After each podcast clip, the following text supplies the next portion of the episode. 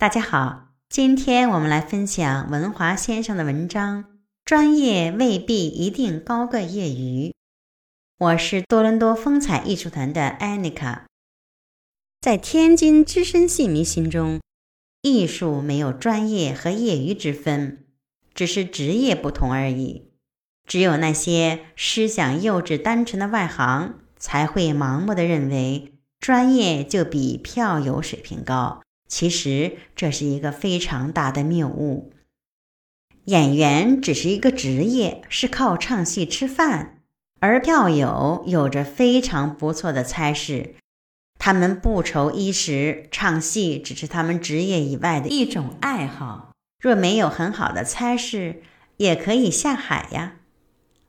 刘感三就是开了天津票友下海之先河。后被尊为天下第一丑，位列同光十三绝第十二位。被天津人亲切地称为“老乡亲”的孙菊仙，也是天津票友下海。由于他非凡的艺术成就，和谭鑫培、王桂芬并列成了老生后三顶甲。高派大家李宗义也是天津票友下海，他的高派唱腔完全是跟留声机学的。当他见到高庆奎本人的时候，高庆奎身体糟糕的已经不行了。清末民初的票友大多财大气粗，一生就是玩儿，也都有很好的文化修养。比如王君直是长芦盐业的高管，也是票界里影响最大的票友。当时天津最高的渤海大楼的主人高渤海。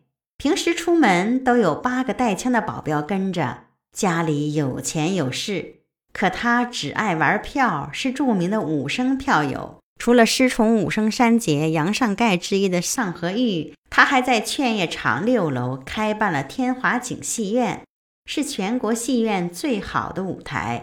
舞台的台板弹力非常的强，是武生最理想的舞台。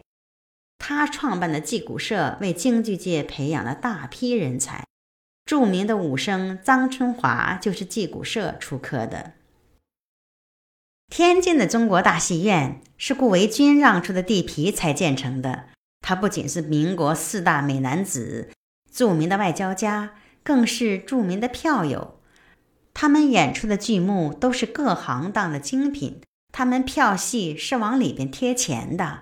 那些顶尖的艺人都非常乐于和这些既有才又有钱的票友成为亦师亦友的关系。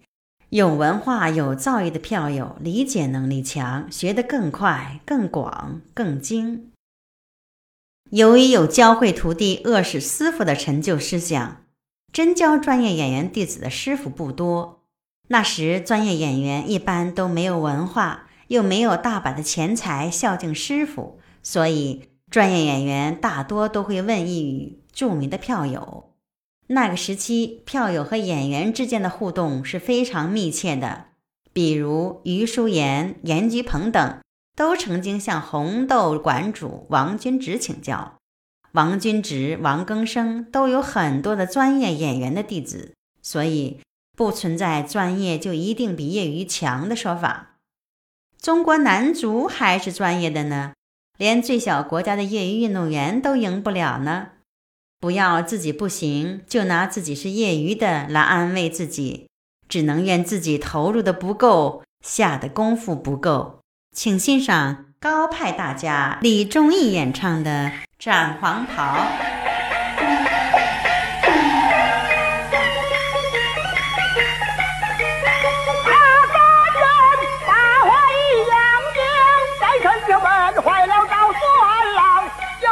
故人对你们讲，前程一青三的细听端详，昔日里有一个子阳王，他本是九死一昏王。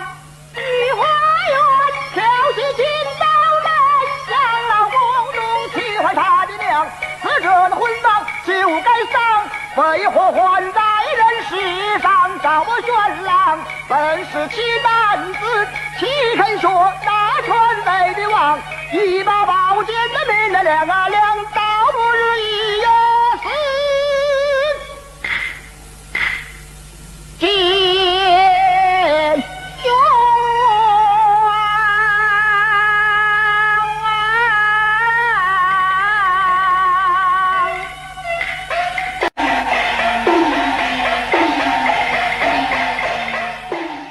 听完李忠义的演唱，您觉得他是更业余呢，还是更专业呢？